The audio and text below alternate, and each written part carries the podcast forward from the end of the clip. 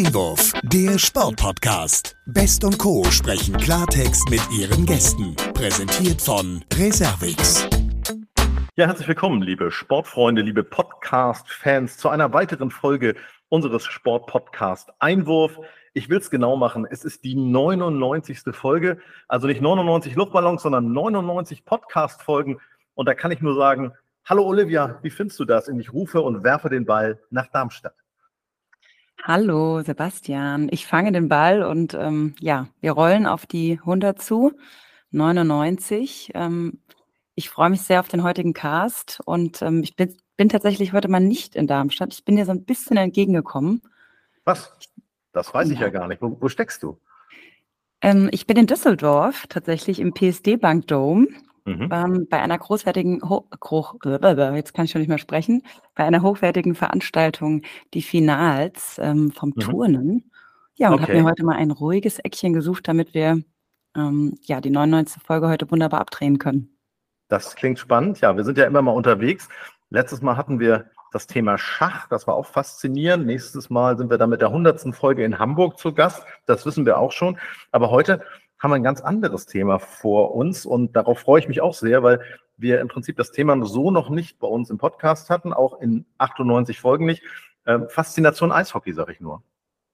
Ja, du sagst es. Ähm, cooles Thema hatten wir so noch nicht und vor allem muss man ja sagen, Eishockey-WM Anfang des Jahres, ähm, da war es ja an der Zeit, dass wir das Thema aufnehmen, oder? Ja, würde ich auch sagen. Also ich sage mal, spätestens seitdem wir Vize-Weltmeister sind, ist ja Wahnsinn, muss man sagen. Ne? Erst gestoppt durch ein 5 zu 2 gegen Kanada. Ähm, das ist ein Erfolg gewesen, den kaum jemand so erwartet hat. Und man kann ja nur sagen, in unserem Land wird gute Arbeit geleistet an der Stelle. Absolut, ja. Ähm, im, in unserem Land und natürlich auch in die heutige Stadt, in die wir ziehen, da wird auch sehr, sehr gute Arbeit geleistet. Ähm, ja, fast in der Nähe von Darmstadt, heute werfen wir den Ball quasi nach Frankfurt. Genau, und auch wenn es nicht die Stadt des deutschen Meisters, der nämlich aus München kommt, äh, ist, sondern eine andere Stadt, du sprichst es an, haben wir zwei Gäste, die uns sehr, sehr viel zum Thema Eishockey erzählen können, weil sie schon lange dabei sind, weil sie große Erfolge auch schon hatten, auch mit ihrem Team und sich bestens auskennen. Ich möchte unsere Gäste gerne vorstellen.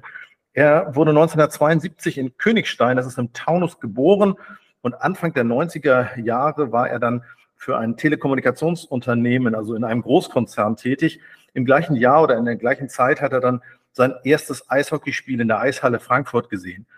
Ähm, er ist jetzt seit 20 Jahren als erfahrener Marketing- und Vertriebsmann, als Manager unterwegs und seit 2010 ist er Chief Marketing Officer und geschäftsführender Gesellschafter der Löwen Frankfurt Eishockey Betriebs GmbH.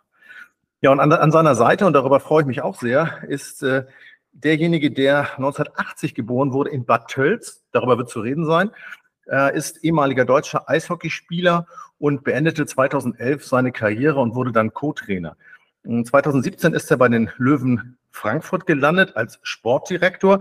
Naja, und äh, das ist im Prinzip ein kongeniales Duo, das wir da haben. Einmal das Management, einmal das Sportliche. Und wir begrüßen jetzt ganz herzlich in unserem Sportpodcast Einwurf Andreas Stracke und Franz David Fritzmeier. Moin, moin.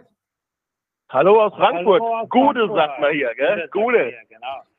Dann hier, wir, wir nehmen mal den Puck auf von euch. Sehr gut. Direkt den Ball zum Puck ähm, übergegangen, ja. Hallo Andreas, hallo Franz. Schön, dass ihr heute da seid. Wir freuen uns sehr, endlich äh, den Puck aufzunehmen und ja, unsere ZuhörerInnen über das ganze Thema ein wenig aufzuklären. Wir freuen uns sehr und gratulieren euch, dass äh, ihr das Thema Eishockey zum Thema gemacht habt, weil mit der 99. Folge habt ihr ja auch die perfekte Verbindung zum Eishockey. Ist euch das bekannt? Und äh, wenn ihr nicht antwortet, gehe ich mal davon aus nicht, dann wird der Franz euch sagen, warum die 99 so gut zum Eishockey passt. Franz? Da bin ich natürlich gespannt. Franz? 99, da, da klingelt, klingelt natürlich in meinen Ohren die Nummer 99 mit dem Eishockey wird die nie wieder vergeben werden. Ja, es gab mal in der Vergangenheit einen Spieler in den 80er, 90er Jahren, der dem seine Werte nie wieder erreicht werden, genannt Wayne Gretzky oder das ist sein Name. Den kennt eigentlich jeder, auch der nichts mit Eishockey zu tun hat oder zumindest fast jeder. Ja, und äh, ja, und das ist die 99 ist eine sehr symbolische Nummer im Eishockey, die wird die darf niemand tragen und die wird auch nie wieder vergeben. Weil Wayne Gretzky hatte die damals als Trikotnummer genau. und äh, so ist sie quasi ein für alle Mal ihm zugeordnet. Ja. Sehr wichtige Geschichte. Ich kannte sie in der Tat, aber ich habe sie vergessen. Insofern gut, dass ihr das Thema nochmal einbringt, weil es passt ja wirklich wie die Faust aufs Auge. Also genau. ich wusste das natürlich, ist ja klar, ne? Definitiv. Ja, du bist ja auch ein PSD-Bankturm. Ne? Ihr, ihr wolltet uns halt auch eine gute Eröffnung geben, ja, und deswegen nochmal Danke dazu. Ja, danke an euch und ähm, die Glückwünsche kann ich eigentlich ja erstmal zurückspielen. Man muss ja sagen, ihr ähm, ja, habt den Klassenerhalt in der DEL geschafft, ähm, habt die Saison mit dem zehnten Platz abgeschlossen. Und Andreas, da vielleicht erstmal an dich die Frage, wie zufrieden bist du mit dem, mit, mit dem zehnten Platz nach der ersten DEL-Saison? Also wir sind mit den Löwen Frankfurt 2010 gestartet in der vierten Liga und hatten das große Ziel, wieder in die ähm, ja, Top-Liga des deutschen Eishockeys, in die DEL ähm, hochzukommen. Und äh, das haben wir dann nach ja, zwölf Jahren geschafft und sind natürlich super happy, dass wir in dieser DEL angekommen sind und äh, dass wir so eine sensationell erste Saison gespielt haben mit so einem extremen Zuschauerzuspruch und ähm, diese ganze positive Energie im Umfeld, dass äh, ja ganz äh, Frankfurt und die Metropolregion Rhein-Main sich wieder freut, dass es hier wieder Duelle der Löwen gegen die Eisbären, gegen die Haie und gegen äh, die Münchner Red Bulls gibt. Und ähm, deswegen sind wir super zufrieden und super happy, äh, was da unsere Mannschaft äh, auf dem Eis geleistet hat und äh, wie die erste Saison hier verlaufen ist. Ja, da könnt ihr auf jeden Fall auch stolz auf die Mannschaft sein. Dennoch nochmal die Frage, meinst du, da wäre noch ein bisschen mehr drin gewesen? Also wir haben das Ziel ausgegeben, gekommen, um zu bleiben und äh, wollen als Aus Aufsteiger, der am unteren Ende der Etatfahnenstange ist, äh, ähm, erstmal gucken, dass wir unsere Hausaufgaben machen und in dieser ähm, hochklassigen ersten Liga bestehen können. Dass wir da bestehen können, haben wir geschafft. Und ähm, das wird die nächsten Jahre auch unsere Aufgabe sein mit den Rahmenbedingungen hier in Frankfurt, wo wir ja noch in der Halle spielen, die ja, ähm, ich sag mal, vor einigen Jahrzehnten gebaut wurde, zwar eine Kultspielstätte ist, aber dass wir unter den ähm, Rahmenbedingungen, die wir hier haben, ähm, dieses Ziel gekommen, um zu bleiben, erstmal die nächsten Jahre immer als erstes Ziel haben. Und dann werden wir schauen, wenn wir das Ziel erreicht haben, was noch möglich ist. Ja, ich meine auch zehnter Platz. Also das war natürlich jetzt ein bisschen provokant äh, dahergesprochen. Es, es ist eine absolut gute Leistung. Trotzdem an der Stelle vielleicht auch nochmal an den Franz, der ja für die sportliche Komponente zuständig ist. Ähm, die Frage, wie, wie fällt dein Fazit zur Saison aus? Bist du Andreas Meinung? ja, absolut. Allgemein äh, sehr positiv. Wir sind natürlich auch mit einem sehr positiven Gefühl in die Saison gegangen, aber wir haben immer auch gesagt, also wir wollen positiv denken, aber auch mit beiden Füßen auf dem Boden bleiben. Und äh, es ist äh, im Eishockey ist die Liga äh, äh vor allem was, würde ich sagen, zumindest was ab Platz vier, fünf, sechs, sieben losgeht, sehr, sehr eng und da ist alles möglich. Und letztes Jahr war die, die wirklich die schwierige Situation, dass es eventuell sogar hätte zwei Absteiger geben können. Und äh, wir als Aufsteiger, als Neulung, ist es immer nicht einfach. Wir haben immer gesagt, wir wollen das nicht in den Mund nehmen, wir wollen positiv sein. Wir wollen den Schwung mitnehmen, ja, mit, mit dem Spirit aus der, aus der, aus der zweiten Liga, mit der Meisterschaft, was natürlich sehr viele positive Vibes waren, hatten viele Jungs dabei, die alle einen super Job gemacht haben, haben uns in der Spitze top ergänzt, was natürlich alles äh, like, äh, ein schmaler Grad war und äh, ja, und wir haben es über weite Strecken wirklich über den Erwartungen geschafft. Sehr gut, ja. Ähm, du hast es jetzt eben angesprochen, nochmal zur Rolle des Aufsteigers zu kommen vielleicht. Also ich vergleiche natürlich andere Sportarten ungern mit Fußball, aber man hört es ja auch im Fußballbereich immer so, ne, Aufsteiger, es gibt stärkere Gegner, es wird auf jeden Fall eine andere Spielweise sein. Ähm, ja, das Ziel ist ja dann meistens die Klasse zu halten. Wie ist das so im Speziellen im Eishockey? Wie seid ihr da so rangegangen? Ja, das ist sicherlich vergleichbar, ja, weil ähm, man hat natürlich, äh, man hat natürlich in der Aufstiegssaison Ungewissheit. Man weiß bis Ende April nicht, äh, wo geht der Weg hin, äh, weil man muss ja Meister werden, um es ähm, in den Playoffs, um es zu schaffen. Und dann hattest du, hast du natürlich vielleicht zwei Monate Zeit, quasi eine neue Mannschaft zu bauen. Und aber wir hatten schon, wir hatten ja den Plan schon, äh, als ich hier hinkam, 2017 quasi erstellt, dass wir, sobald es möglich ist, die Liga war ja lange geschlossen, aufsteigen wollen. Klar kam dann Corona dazwischen, was uns natürlich ein bisschen in die Suppe gespuckt hat.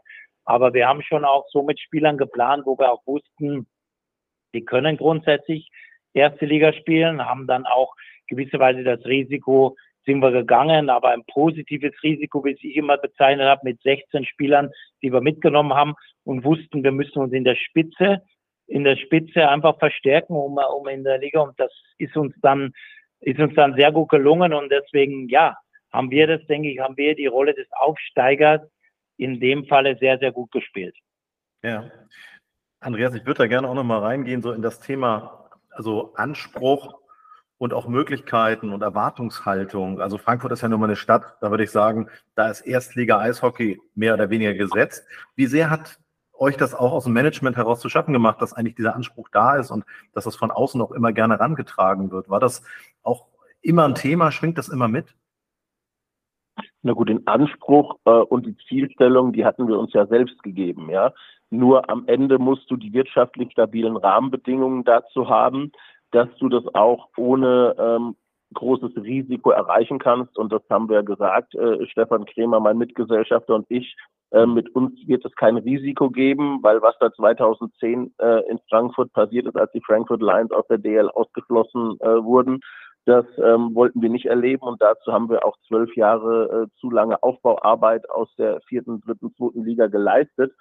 Und ähm, was uns gelungen ist, dass wir sehr stabile Strukturen haben, dass wir von keinem Mäzen alleine ähm, abhängig sind. Aber was du natürlich auch sehen musst, dass ähm, in Frankfurt, äh, auch wenn die Ansprüche da sind, Erstliga-Hockey haben zu wollen, dass das Geld hier in der Bankenstadt nicht auf der Straße liegt, ja. Mhm. Und ähm, äh, auch die Eintracht hat sich ja lange schwer getan mit einem äh, Top-Hauptsponsor, den sie jetzt ja seit einigen Jahren mit Indeed gefunden haben. Und äh, da darf man sich auch nicht äh, verschließen vor der äh, vor der Realität, dass äh, wir natürlich eine Top-Erfolgsgeschichte bringen ähm, von der vierten in die erste Liga und nach zwölf Jahren wieder Erstliga-Hockey.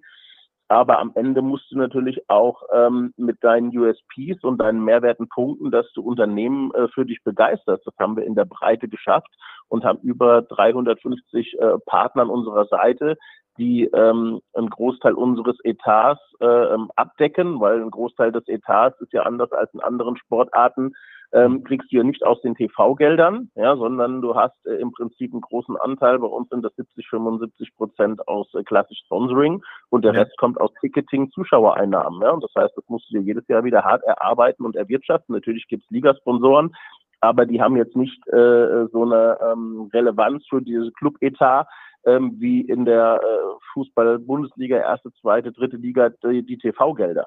Ja, und ähm, deswegen ist das Thema Anspruch das eine und das andere ist, äh, den Fuß auch wirklich in der Realität zu haben, dass du nur das Geld ausgibst, was du auch hast.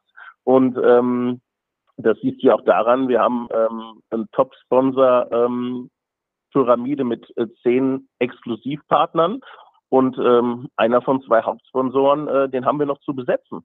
Ja, mhm. und den suchen wir auch weiterhin. Ähm, soll, soll, auch gerne ein Aufruf sein, wer die Erfolgsgeschichte der Löwen Frankfurt mit fortschreiben möchte, äh, sich bei mir ähm, per E-Mail oder telefonisch zu äh, melden. Aber ähm, du musst halt auch immer die Realität im Auge behalten. Ja, das eine ist das Tollhaus Eissporthalle Frankfurt mit äh, 6000 Zuschauern im Schnitt, Platz 5 im deutschen Eishockey, dass du einfach Gänsehaut bei jedem einzelnen Heimspiel hast. Ja, und das mhm. andere ist, äh, wie weit ist die Wirtschaft auch in der Spitze bereit, dich zu unterstützen? Ja, also es wäre nicht das erste Mal, dass ein Sponsor, nachdem er unseren Podcast gehört hat, zum Hörer greift. Insofern, also den Aufruf haben wir auf jeden Fall genau mitgekriegt. Ich würde gerne den Blick ein bisschen nach vorne auch aufs Sportliche werfen, weil jetzt geht es ja auch schon bald wieder los. Am 12.8. ist das erste Vorbereitungsspiel. Was mir aufgefallen ist, relativ spät, dann erst äh, der Saisonstart am 14. September. Hm, Franz, du hast nun selber lange gespielt. Du kennst dieses Thema der Vorbereitung und dieser sportlichen Komponenten ganz genau. Ähm, wie fügt sich das zusammen, auch hinsichtlich des Kaders, den Neuverpflichtungen?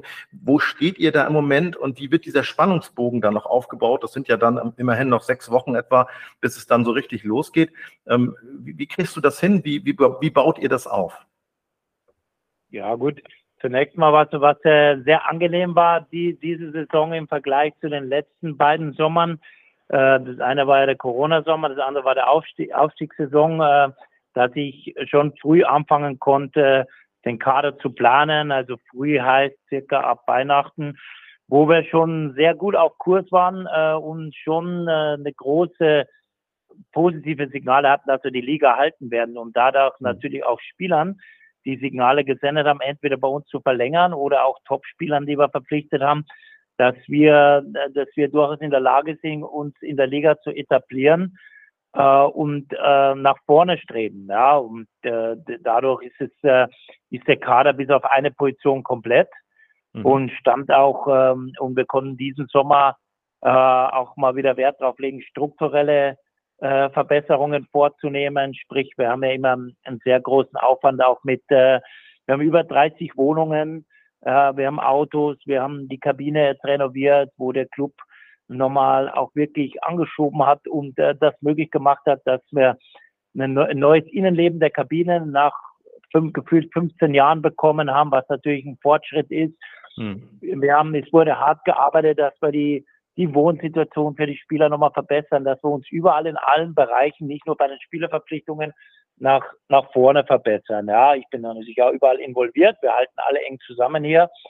Ähm, und bezüglich Saisonstart, jetzt freuen wir uns natürlich langsam, dass langsam wieder losgeht. Und die Spieler, also viele, äh, zehn Spieler ungefähr, sind auch im Sommer hier und trainieren hier den ganzen Sommer. Deswegen ist eigentlich immer was ongoing.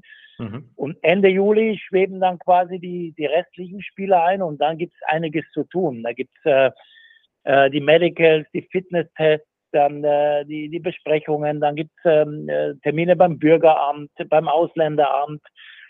Sag mal, die ersten zehn Tage des quasi Trainingslagers fällt viel unter organisatorische Themen. Ja. Und welche, dann, Rolle äh, spielen, welche Rolle spielen da diese auch weichen Faktoren, also die Networking-Dinge, dass das Team auch ich sag mal, neben dem Eis zusammenwächst. Äh, wie, wie löst ihr das? Was gibt es da für Highlights? Auch zum Beispiel, also natürlich ähm, äh, gibt es ähm, gibt's Teambuilding-Maßnahmen. Wir haben immer Teamabende oder dann auch zum Beispiel eine Sightseeing-Tour mit den Familien, mhm. äh, die immer sehr toll ankommt, wo wir durch Frankfurt marschieren, auch am Römer immer sind als mhm. Attraktion. Dann in einem, äh, letztes Jahr waren wir zum Beispiel an einem schönen Golfresort, Hackers, mhm. ähm, wo wir uns dann äh, sehr schön, äh, schön äh, nach der Sightseeing-Tour mit den Familien gegrillt haben, also mit allen zusammen, dass sich alle kennenlernen. Auch unser gemeinsames Motto dann bestärkt haben, gekommen, um zu bleiben. Mhm. Ähm, und auch sonst natürlich haben wir mit dem Team, mit den Familien immer einiges vor, fahren jetzt dieses Jahr auch ins Trainingslager in die Schweiz, was natürlich auch ein Teambuilding-Event ist. Und äh, ja, es ist die Vorbereitung wirkt lange, aber ist doch nicht so lange, weil viel viel passiert. Ja, und ja. die ist natürlich auch sehr wichtig, um sich einzuspielen als Team. Es, wir haben, äh, ist ja, im Eishockey ist die Fluktuation relativ groß immer. Hast ja wieder wieder einige neue Spieler. Und ja, es ist dann äh, sicher sicher genügend Zeit da, aber auch die Zeit ist nötig, um gerüstet zu sein, äh, in die Saison zu starten. Und im mhm. Rahmen dieser Sightseeing-Tour muss man noch ergänzen, spätestens wenn die Spieler mit unserer ähm, Tradition der Apfelweintaufe konfrontiert werden, dann wissen sie, dass sie bei den Löwen Frankfurt ähm, angekommen sind. Sehr gut. Die gibt es nur bei euch. Da muss ich aber direkt nochmal reinkrätschen. Also das musst du jetzt nochmal genau erläutern. Was macht ihr dann da mit den Spielern? Ja, du bist ja immer die äh, Frau Rauscher von unserem ähm, Apfelweinpartner Peter Possmann und der Peter Possmann lässt sich das auch nicht nehmen, äh, selbst dabei zu sein. Da werden die Neuankömmlinge ähm, kriegen quasi etwas von diesem ähm, heiligen Stöppchen aus dem heiligen Bembel über den Kopf geschüttet und äh, damit werden sie als äh, Neuankömmlinge in Hessen und als Spieler der Löwen Frankfurt getaubt. Herrlich. Ob sie wollen und nicht. Da gibt es keinen, der nicht will. Ja? Meistens ist es auch noch sehr warm, das heißt, die Abkühlung ist äh, äh herzlich willkommen und ähm, ich habe, ich kenne eigentlich keinen, den der Apfelwein nicht schmeckt. Also, man muss sagen, sie wollen. Augenzwinkern, Augenzwinkern. Man muss sagen, sie wollen, um zu bleiben, ne? kann man doch sagen, oder? Genau. Super. Ähm, ja, ich würde gerne auch nochmal auf diese, ich sage mal, diesen Sprung von der DL2 zur DL eingehen. Zum einen äh, könnt ihr sagen, wollt ihr sagen, wie hoch euer Etat derzeit ist jetzt auch für die neue Saison? Gut, der Gesamtetat, der ist ja auch nachzulesen. Ähm, in der zweiten Liga waren wir so äh, relativ weit oben mit dabei mit vier, viereinhalb Millionen und aktuell sind wir bei siebeneinhalb, ähm, acht Millionen Etat und dann bist du am unteren Ende der Fahnenstange in der DL. Mhm, genau, also im Prinzip fast verdoppelt. Das ist ja wirklich sehr bemerkenswert. Jetzt nochmal auch vor dem Hintergrund, dass wir Vize-Weltmeister geworden sind. Wo schaut man denn, wenn man jetzt so eine Kaderplanung macht? Schaut man dann im deutschen Markt oder schaut man von vornherein über den Teich? Also wie ist da die, ich sag mal, auch die Scouting, dass man diesen Kader dann so auf die Füße kriegt, wie ihr das jetzt geschafft habt? Scouting läuft eigentlich äh, äh, zwölf Monate im Jahr durch, sprich äh, wir haben jetzt teilweise auch mal Spieler verpflichtet, die ich vor Jahren schon gescoutet habe und im Blick hatte. Es gibt natürlich verschiedene Facetten. Ja, also es ist ja, es gibt ja Regeln im Eishockey. Es sind neun ausländische Spieler erlaubt, äh, die gleichzeitig auf dem Eis stehen können. Ja. Dann äh, um der Rest, äh, oder was heißt der Rest? Also der Großteil der Spieler ist der Rest, äh, große ist natürlich Deutsch. Dann gibt es noch eine Regel, dass von den 21 Spielern, die auf dem Spielbericht stehen dürfen, wir haben 5, 26 Spieler im Kader, äh, müssen, müssen auch drei Spieler unter 23 sein. Mhm. Ähm, äh, sprich jetzt, äh, wir, also meine Aufgabe, ich habe eigentlich das komplette Scouting unter mir, mit bisschen Unterstützung natürlich von den Trainern. Ähm, die geht weltweit, die geht deutschlandweit, die geht in den Nachwuchsbereich. Ähm, es ist, ähm, man beobachtet ständig den Markt. Ich bin auch viel unterwegs, war zum Beispiel auch bei der Eishockey-Weltmeisterschaft natürlich vor Ort. Mhm. Äh, bin oft in Amerika, bin oft äh, in Skandinavien unterwegs, aber natürlich auch jede Woche in Deutschland, auch bei Nachwuchsspielen. Wir haben zum Beispiel jetzt ist es uns den Sommer gelungen, mh, von unserem Rivalen aus Mannheim zwei Top-Talente quasi äh, wegzuholen, auch von unserem Konzept zu überzeugen. Einer der beiden Jungs wurde jetzt den Sommer von den Detroit Red Wings im, im NHL-Draft gezogen. Mhm. Ja, also, ja, sprich, ähm, äh, und dann, äh, wie gesagt, haben wir natürlich äh, verschiedene Facetten in unserer Mannschaft. Wir haben, wir haben einen Stanley Cup-Sieger in unserer Mannschaft, äh, den wir letztes Jahr verpflichtet hatten, wo ich ja vorher noch gesagt habe, wir müssen uns in der Spitze verstärken. Ja, mit, mit Carter Rowney, der mit Pittsburgh Penguins Stanley Cup ist der Motor unserer Mannschaft. Dann haben wir Dominic Bock in der Mannschaft, der ehemaliger First-Round-Pick von den St. Louis Blues, der es noch nicht geschafft hat, ganz geschafft hat, in NHL zu wechseln und über uns Letztes Jahr waren die beiden von den drei Topspielern, die in der DL gewählt wurden, unter den ersten drei, also Nummer zwei und drei. Hm. Dann haben wir unsere Schiene ist ein bisschen so, dass wir quasi Spielern auch oftmals eine Chance geben oder nochmal eine Chance geben. Weil, sagen wir mal, die Silbermedaillengewinner, äh, die sind derzeit für uns schwierig zu finanzieren. Ja, diese ja. Spieler sind, äh, die Nationalspieler wechseln, wie es im Fußball ja auch oft so ist, dann äh, zu den Bayern Münchens das also geht, zu Mannheim, Berlin, Red Bull München, das sind die finanzstarken Teams, aber auch Wolfsburg und Ingolstadt, die Konzernclubs quasi.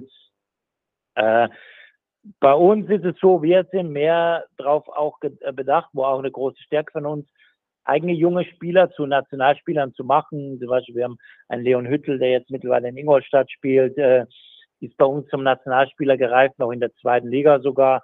Hm. Ähm, ja, wir haben mehr oder Spieler wie Dominik Bock, der schon Nationalspieler war, aber ein bisschen seine Karriere in Stocken kam, der kam bei uns. Also bei uns muss es eigentlich so sein, gerade für die deutschen Spieler, sie kommen für ein bisschen weniger Geld, kriegen mhm. aber dafür eine Perspektive, ja, ein, um sich ihre Karriere entweder zu starten oder wieder in mhm. Schwung zu bringen. Ja, ja. sehr gut. Ja, das ist unsere Vorgehensweise in dem Sinne, dass wir zwar ein Low-Budget-Team sind, aber natürlich mehr erreichen wollen. Mhm. Ja, und darüber, und darüber arbeiten wir. Und ja, das bedarf natürlich vieles an Scouting, vieles an Kommunikation. Gerade wenn jetzt äh, oftmals denkt man da gar nicht so dran, aber am schwierigsten ist es eigentlich, die jungen Spieler zu verpflichten. Ja. Da hast du dann vier, fünf Termine bei den Eltern zu Hause und, und, und Agenten. Und, also das, das ist oft die größte Herausforderung. Aber wie gesagt, ja. und das waren auch äh, zum Beispiel letzte Saison die ersten, die ich verpflichtet hatte, waren die neuen jungen Spieler. Da musst du sehr früh dran sein. Also jetzt geht es eigentlich für mich dann im Sommer U18-Maßnahmen, U20-Maßnahmen. Da geht es für mich eigentlich schon wieder los. Planung 24, 25. Hm, spannend. Wahnsinn. Okay, da muss man ja ganz schön früh im Voraus schon dran sein. Also das ist ja ein, ein Jahresprojekt quasi. Ja, und was halt auch ein bisschen anders ist, wie im Fußball jetzt zum Beispiel. Wir haben jetzt nicht eine riesen Scouting-Abteilung, ja, sondern das, äh, bei uns läuft das im kleinen Rahmen. Natürlich haben wir, arbeiten wir auch mit Kontakten, mit Informanten zusammen. Und, aber den Großteil übernehme ich und die Trainer, die arbeiten mir zu natürlich in gewisser Weise. Aber bei uns ist es schon noch alles sehr Basis und natürlich haben wir auch verschiedene Videoportale. Also du kannst ja auch nicht alles immer ständig live vor Ort überall auf der Welt sehen. Wir haben schon äh, Videoportale, wo wir die ganzen Dinge dann akribisch analysieren. Sehr gut, ja. Und man muss ja auch sagen, ähm, deine Arbeit, die du machst, die hat sich ausgezahlt. Also ein guter sportlicher Kader führt zum sportlichen Erfolg und das wiederum ist ja sicherlich auch entscheidend für Thema Zuschauerschnitt. Ähm, würde ich gerne nochmal drauf zu sprechen kommen. Vielleicht, Andreas, ähm, an der Stelle die Frage, was hat sich da speziell am Zuschauerschnitt getan, sage ich mal, im positiven Sinne im Vergleich zu DL2? Also ähm, was wir natürlich hier in Frankfurt merken, und das haben wir 2010 schon gemerkt, als äh, das Eishockey am Boden lag und in der vierten Liga starten musste, ähm, dass in der vierten Liga, als wir eine namenlose Mannschaft ähm, aus mhm. Eis geschickt haben, die aus der damaligen 1B der äh, Young Lions bestand, ähm, dass du beim ersten Spiel 5000 Zuschauer in der vierten Liga hattest. Und das war das Faustpfand was äh, die Löwen immer ausgemacht hat hier in der Region, dass äh, die Region hier Bock hat, ähm, Eishockey zu sehen, dass es einfach eine spektakuläre Sportart ist und dass die Marke Löwen Frankfurt sich nicht unterkriegen lässt. Und das hat uns, wie gesagt, über 2010 begleitet beim Neustart bis hin jetzt natürlich zur Rückkehr in die DEL weil ähm, damals 2010 hat man natürlich auch viele Fans in Anführungsstrichen an den Fußball verloren. Und das sehen wir gerade jetzt, weil wir auch sehr viele Marktforschungen machen, B2B und B2C, dass wir alleine in der letzten Saison ähm, 13 Prozent neue Fans dazu gewonnen haben, alleine mit DEL Eishockey der Löwen hier am Standort. Und natürlich schon eine große Fanbase hatten, aber alleine den Zuschauerschnitt um fast 1000 Zuschauer pro Spiel steigern konnten und dazu wir natürlich auch für die anderen Clubs auch ein attraktives Ausflugsziel sind, dass sie auch gerne mal mit einer größeren Menge an äh, Gastfans äh, sich hier in der Eissporthalle ähm, ja, ihre, ihre Auswärtsspiele der Mannschaften anschauen. Und natürlich die einzigartige Stimmung, die unsere Fans aufs Eis zaubern, ähm, macht, macht es äh, aus, sich auch hier jederzeit ein, ein Spiel, egal gegen welchen Gegner, anzuschauen. Wahnsinn. Also ich glaube, da kann man an der Stelle ähm, sich selbst mal auf die Schulter klopfen. Ne? Ist, ähm, wir ja. klopfen unseren Fans auf die Schultern und sind dankbar, dass sie das, was wir hier auf die Beine stellen, so positiv annehmen und ähm, mit so viel Emotion, Energie und äh, lautstarker Anfeuerung ähm, unterstützen, dass jeder, der in die Eissporthalle Frankfurt äh, kommt, eine Gänsehaut bekommt. Ja. Das ist definitiv der Fall, das kann ich unterschreiben. Dennoch nochmal die Frage, äh, ja, durch den Aufstieg vielleicht interessantere Gegner oder andere Gegner. Gibt es jetzt so ein, zwei Highlight-Spiele, wo man sagen kann, okay, da wissen wir jetzt schon vor der Saison, die sind auf jeden Fall ähm, bis unter das Dach ähm, ausverkauft oder? Das hängt natürlich auch immer, also natürlich ist das Derby oder die Derbys im deutschen Eishockey äh, sind ähm, Köln gegen Düsseldorf und äh, Frankfurt gegen Mannheim. Und das merken wir schon, dass äh, dieses äh, besondere Spiel, das wir zweimal in der Eissporthalle und zweimal in Mannheim dann pro Saison erleben können, dass das schon outstanding ist. Aber ansonsten, ähm, das haben wir in der zweiten und dritten und vierten Liga auch nie anders gemacht. Am Ende kriegst du in der Eissporthalle Frankfurt Löwenhockey. Und ähm, das verspricht Kampf und Leidenschaft und Einsatzbereitschaft, egal gegen welchen Gegner. Und ähm, deswegen gibt es bei uns auch für Spiele keinen Top-Zuschlag oder ähnliches. Wir haben einen Preis und äh, der Preis ist ähm, identisch, wenn du gegen die Adler Mannheim in die Eissporthalle Frankfurt kommst oder wenn du zum Saisoneröffnungsspiel am 15.09. gegen die äh, Iserlohn Roosters äh, zu den Löwen Frankfurt kommst. Und deswegen, ähm, wie gesagt, letztes Jahr neunmal ausverkauft und ähm, Highlight-Spiele, das Derby an sich, aber Ansonsten ist jedes Löwenheimspiel in der Eissporthalle ein Highlight. Ja, und das sicherlich auch, weil ihr gutes Marketing macht. Also wenn man durch Frankfurt fährt, sieht man ja schon auch ähm, ja, viel Marketing links und rechts. Habt ihr euch da intern auch ähm, vermehrt oder anders aufgestellt, was die Mitarbeiter angeht? Ja, Mitarbeiter, wir haben ähm, Managerin Ticketing eingestellt zusätzlich und sind jetzt bei knapp zehn Mitarbeitern in, im Löwen Office und ähm, das ist im Prinzip das Signifikanteste, was wir gemacht haben. Aber natürlich auch äh, ja, du musst halt auch insbesondere im Bereich Social Media mittlerweile auch wirklich Geld ausgeben, wo wir versucht haben, äh, jahrzehntelang das äh, zu vermeiden und über Kooperationen und äh, Bartering hinzubekommen. Aber am Ende im Bereich äh, Social Media, Facebook, äh, Instagram, äh, TikTok etc., diese Plattformen, da musst du halt auch ein Etat in die Hand nehmen, um ähm, auf deine Spiele aufmerksam zu machen, äh, mit Reels, äh, mit gefeaturten Sachen, dass äh, du darüber auch natürlich noch mehr Tickets verkaufst, weil sonst erreichst du bestimmte Zielgruppen nicht, ja. Ja, das ist interessant, weil wir haben uns natürlich in der Vorbereitung auf den Cast auch so ein bisschen mit euren Sponsoren beschäftigt. Da fällt zum einen auf, dass ihr euch von eurem Hauptsponsor der VTB Bank getrennt habt und dass ihr einen Erotikfachhändler als Partner habt. Ähm, die Trennung würde ich gerne mal nachfragen, hat das irgendwie langfristig äh, sich angebahnt oder ist das eher kurzfristig entstanden? Und dann äh, Erotikfachhändler, das ist ja so ein ganz eigenes Thema. Wie färbt das auf die Löwen ab? Also alleine mit jeder dieser Geschichten könnten wir einen eigenen Podcast füllen. Ich versuche es mal so kurz wie möglich zu halten. Ähm, die VTB war einer unserer ersten Sponsoren, die als Hauptsponsor die Löwen Frankfurt 2011 unterstützt haben. Das ist die zweitgrößte russische Bank. Und als der Krieg ähm, in der Ukraine ausgebrochen ist, war das für uns ein wirkliches Desaster. Ähm, das war letztes Jahr und da wirklich eine der, der härtesten Stunden, die wir erlebt haben, ähm, dass wir keine andere Wahl hatten, als uns von einem unserer potentesten Hauptsponsoren proaktiv zu trennen. Das heißt, wir haben der VTB Bank gekündigt mhm. und ähm, sind somit auch die, das Risiko gegangen, dort regresspflichtig gemacht zu werden und ähnliches. Aber es gab für uns äh, ähm, aus ähm, ja, aus wirklich äh, menschlichen Gründen äh, da keine andere Wahl, als uns von der VTB zu trennen, auch mhm. wenn es in dem Moment das absolute wirtschaftliche Desaster äh, dargestellt hat. Und mein Mitgesellschafter Stefan hat es einfach treffend beschrieben. Der hat gesagt, wir haben uns einfach die Pulsadern aufgeschnitten, weil äh, du spielst eine Top-Saison, bist äh, um den Aufstieg in die erste Liga und trennst dich von einem Partner, der dir in zehn Jahren fünf Millionen ähm, Sponsoring gegeben hat und noch einen langfristigen Vertrag hat. Oder eine Bank immerhin in Frankfurt ist, ne? Also das muss man ja auch noch Eine Bank in Frankfurt und Europäische hm. Zentrale und auch hm. die Entscheider dort, was menschlich wirklich ein Desaster war. Äh, die Entscheider dort, äh, der CEO war oder ist ein Engländer gewesen. Äh, hm. So viele Deutsche, die uns bei der VTB, die dort gearbeitet haben, uns über Jahrzehnt begleitet haben. Und dass wir dann äh, diese Entscheidung treffen mussten, war menschlich äh, einfach eine Katastrophe, wie auch wirtschaftlich. Ähm, das war erstmal hart, weil wir natürlich auch parallel dann die Lizenzierung für die ähm, DEL und parallel auch DEL2 gemacht haben. Mhm. Aber was uns geholfen hat, war die äh, positive mediale Berichterstattung, die wir dadurch erfahren haben, auch in bundesweiten Medien, Süddeutsche, äh, FAZ etc. Und dadurch haben wir natürlich auch drei andere Exklusivpartner äh, für uns überzeugen oder zu den Löwen Frankfurt überzeugen können. Und ähm, dann unter anderem, ne? Techem, äh, Autohaus Nix beispielsweise auch äh, ein Autopartner mit der Marke Toyota und Lexus, ein Dreijahresvertrag bei uns unterschrieben.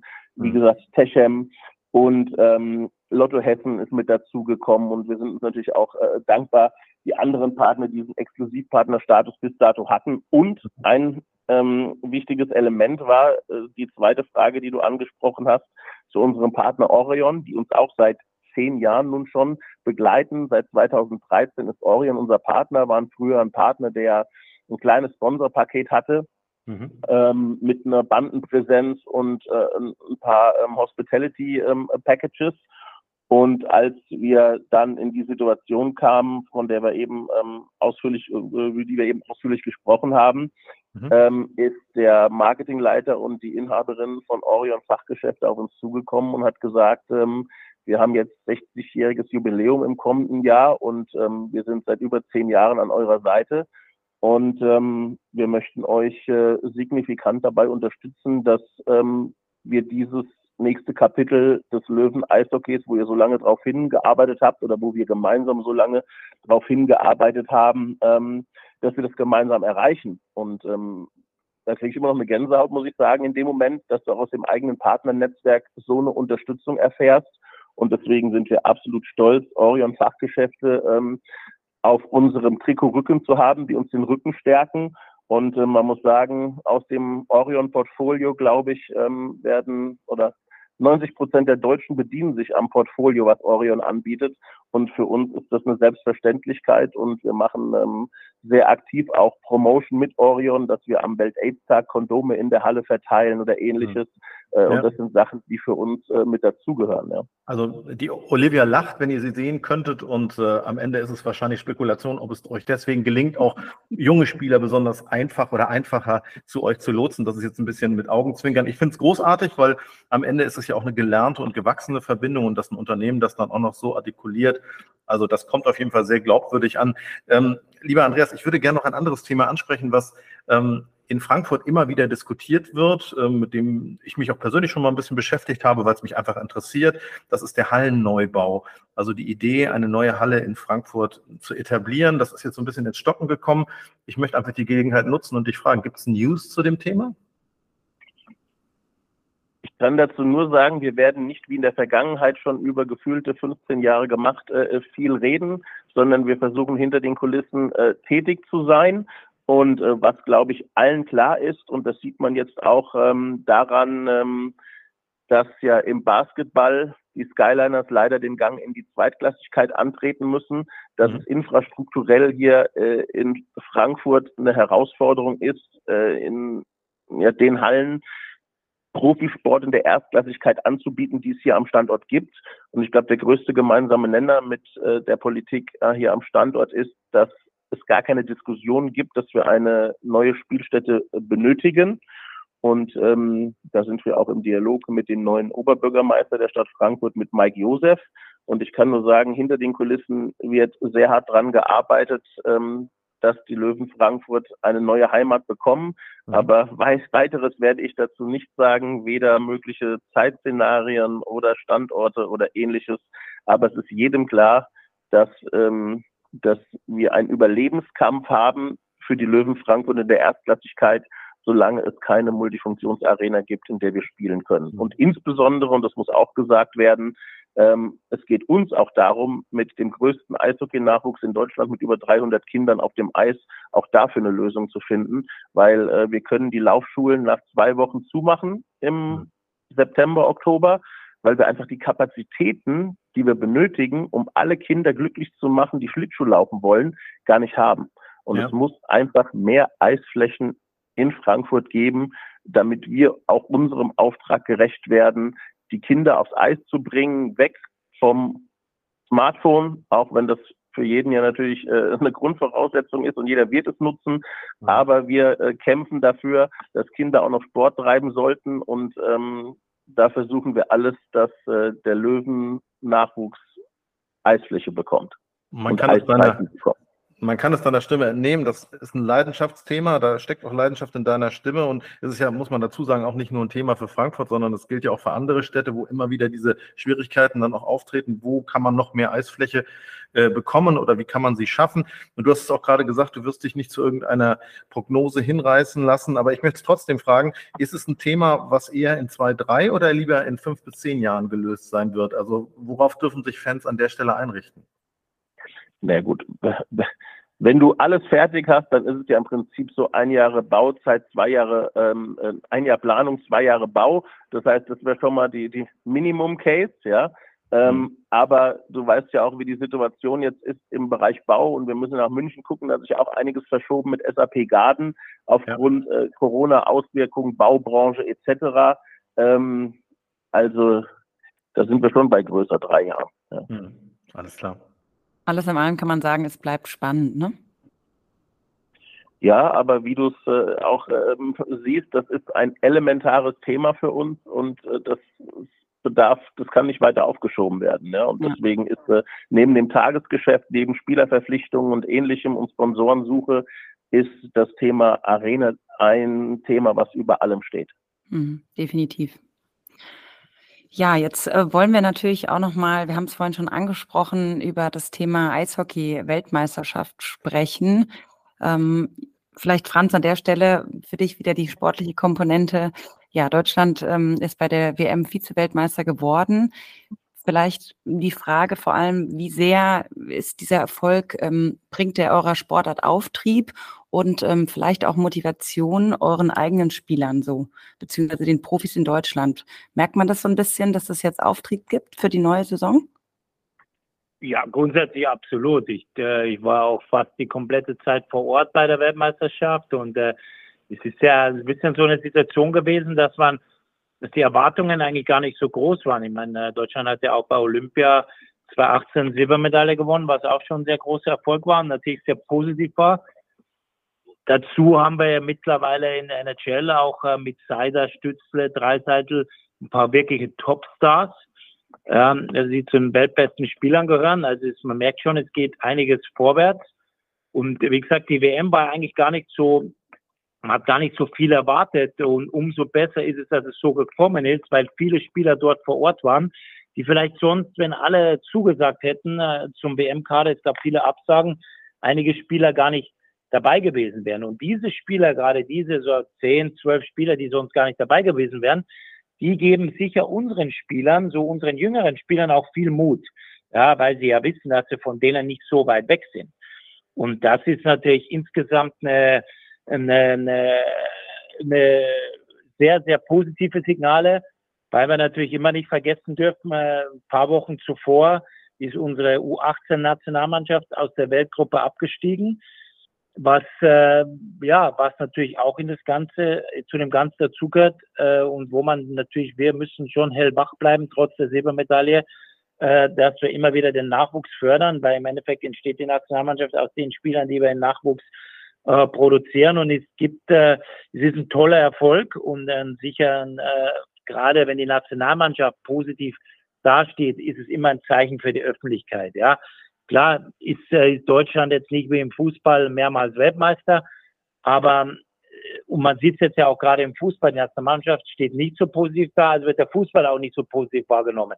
bei uns ist natürlich das umgekehrte Bild, wir stehen sehr gut da äh, mit der Nationalmannschaft, also werden wir positiv wahrgenommen. Und deswegen ist es natürlich sehr, sehr wichtig für außen, intern, wie gesagt, müssen wir weiter fleißig sein, dass wir eben auch im Nachwuchs weiterhin produzieren, um weiterhin solche Erfolge äh, feiern zu können. Aber ich denke, nach 2018 und jetzt haben auch die deutschen Jungs gesehen, dass, äh, dass es durchaus möglich ist für uns, was ja früher Medaille zu gewinnen oder gar mal vielleicht sogar mal Weltmeister zu werden, eigentlich utopisch war. Ja, und jetzt mhm. waren wir sogar im EM-Finale, im Olympiafinale. Also es geht einiges. Wir haben sehr, sehr viel Potenzial.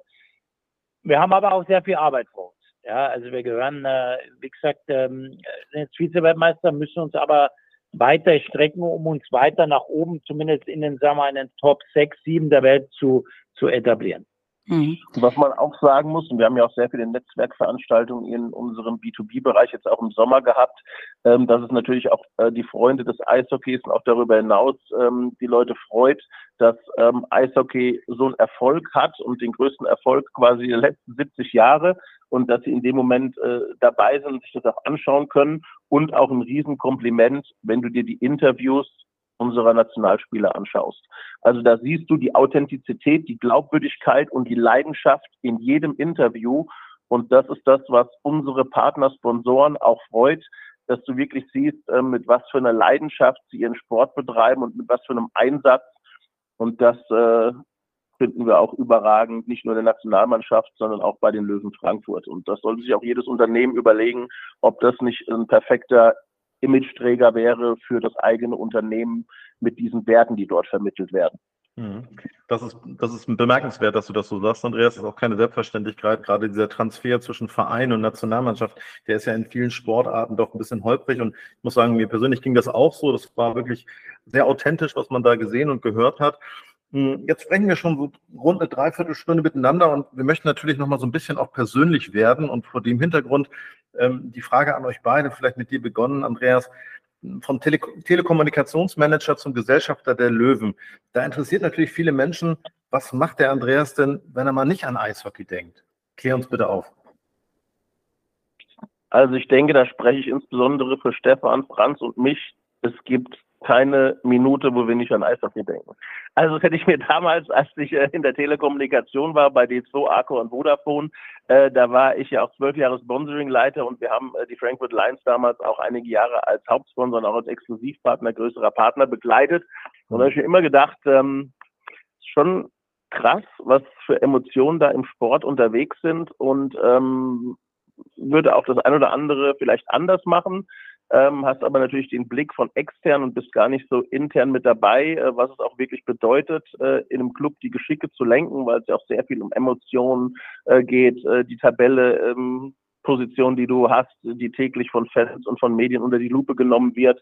Mhm. Und ähm, deswegen unser Herz schlägt komplett für Eishockey. Darüber hinaus ja, ist natürlich die Familie sehr wichtig und äh, ich habe eine zweite Tochter bekommen, die ist jetzt äh, ein Jahr alt geworden, die war natürlich auch schon bei einem Lückenspiel, ja, ähm, und habe noch eine zwölfjährige Tochter und ähm, ja, die natürlich alle das mit unterstützen, dass du so viel Zeit und Energie in diesen Sport reinsteckst, weil es einfach die geilste Live-Sportart der Welt ist.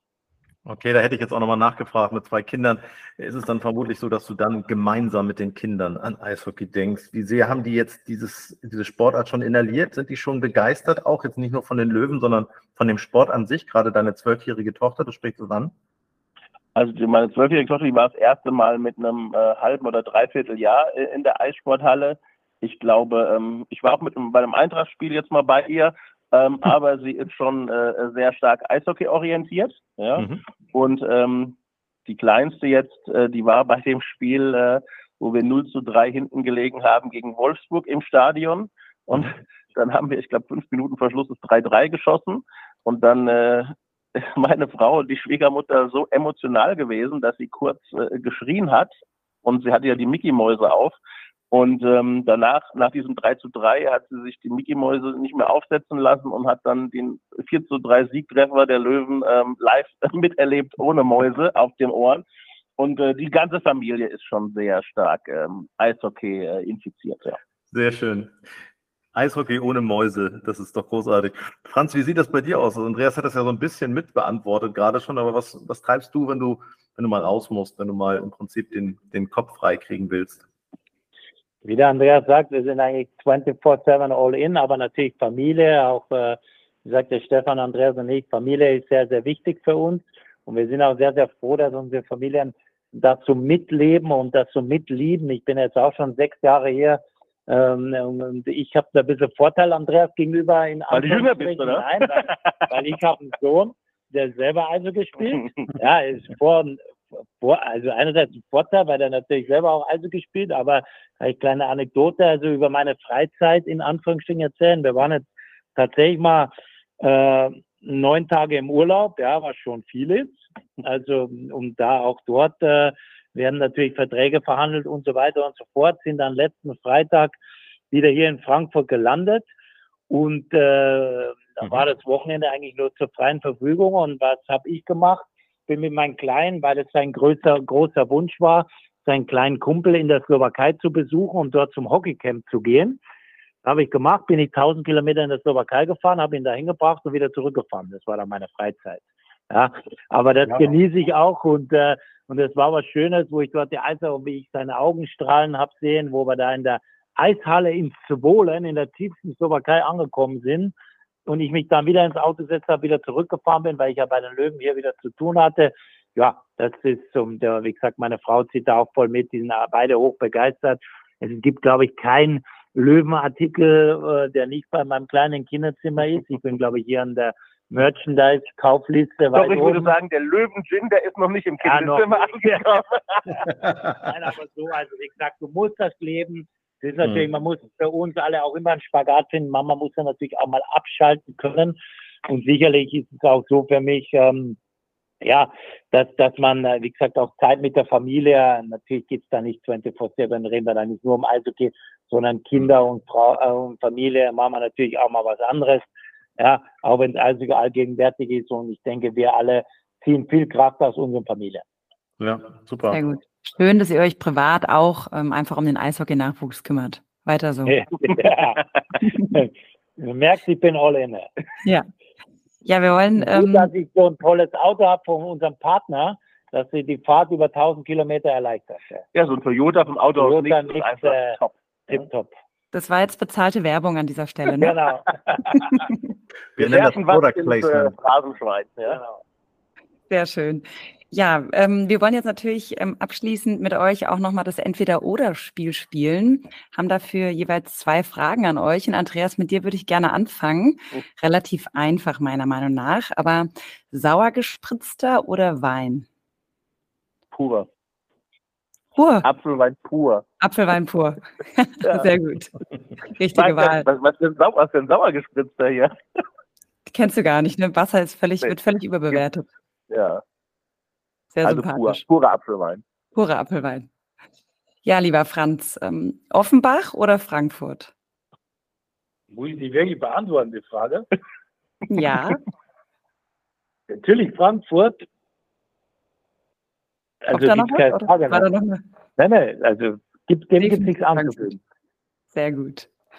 Andreas, eine neue Arena oder Meistertitel? Meistertitel in der neuen Arena.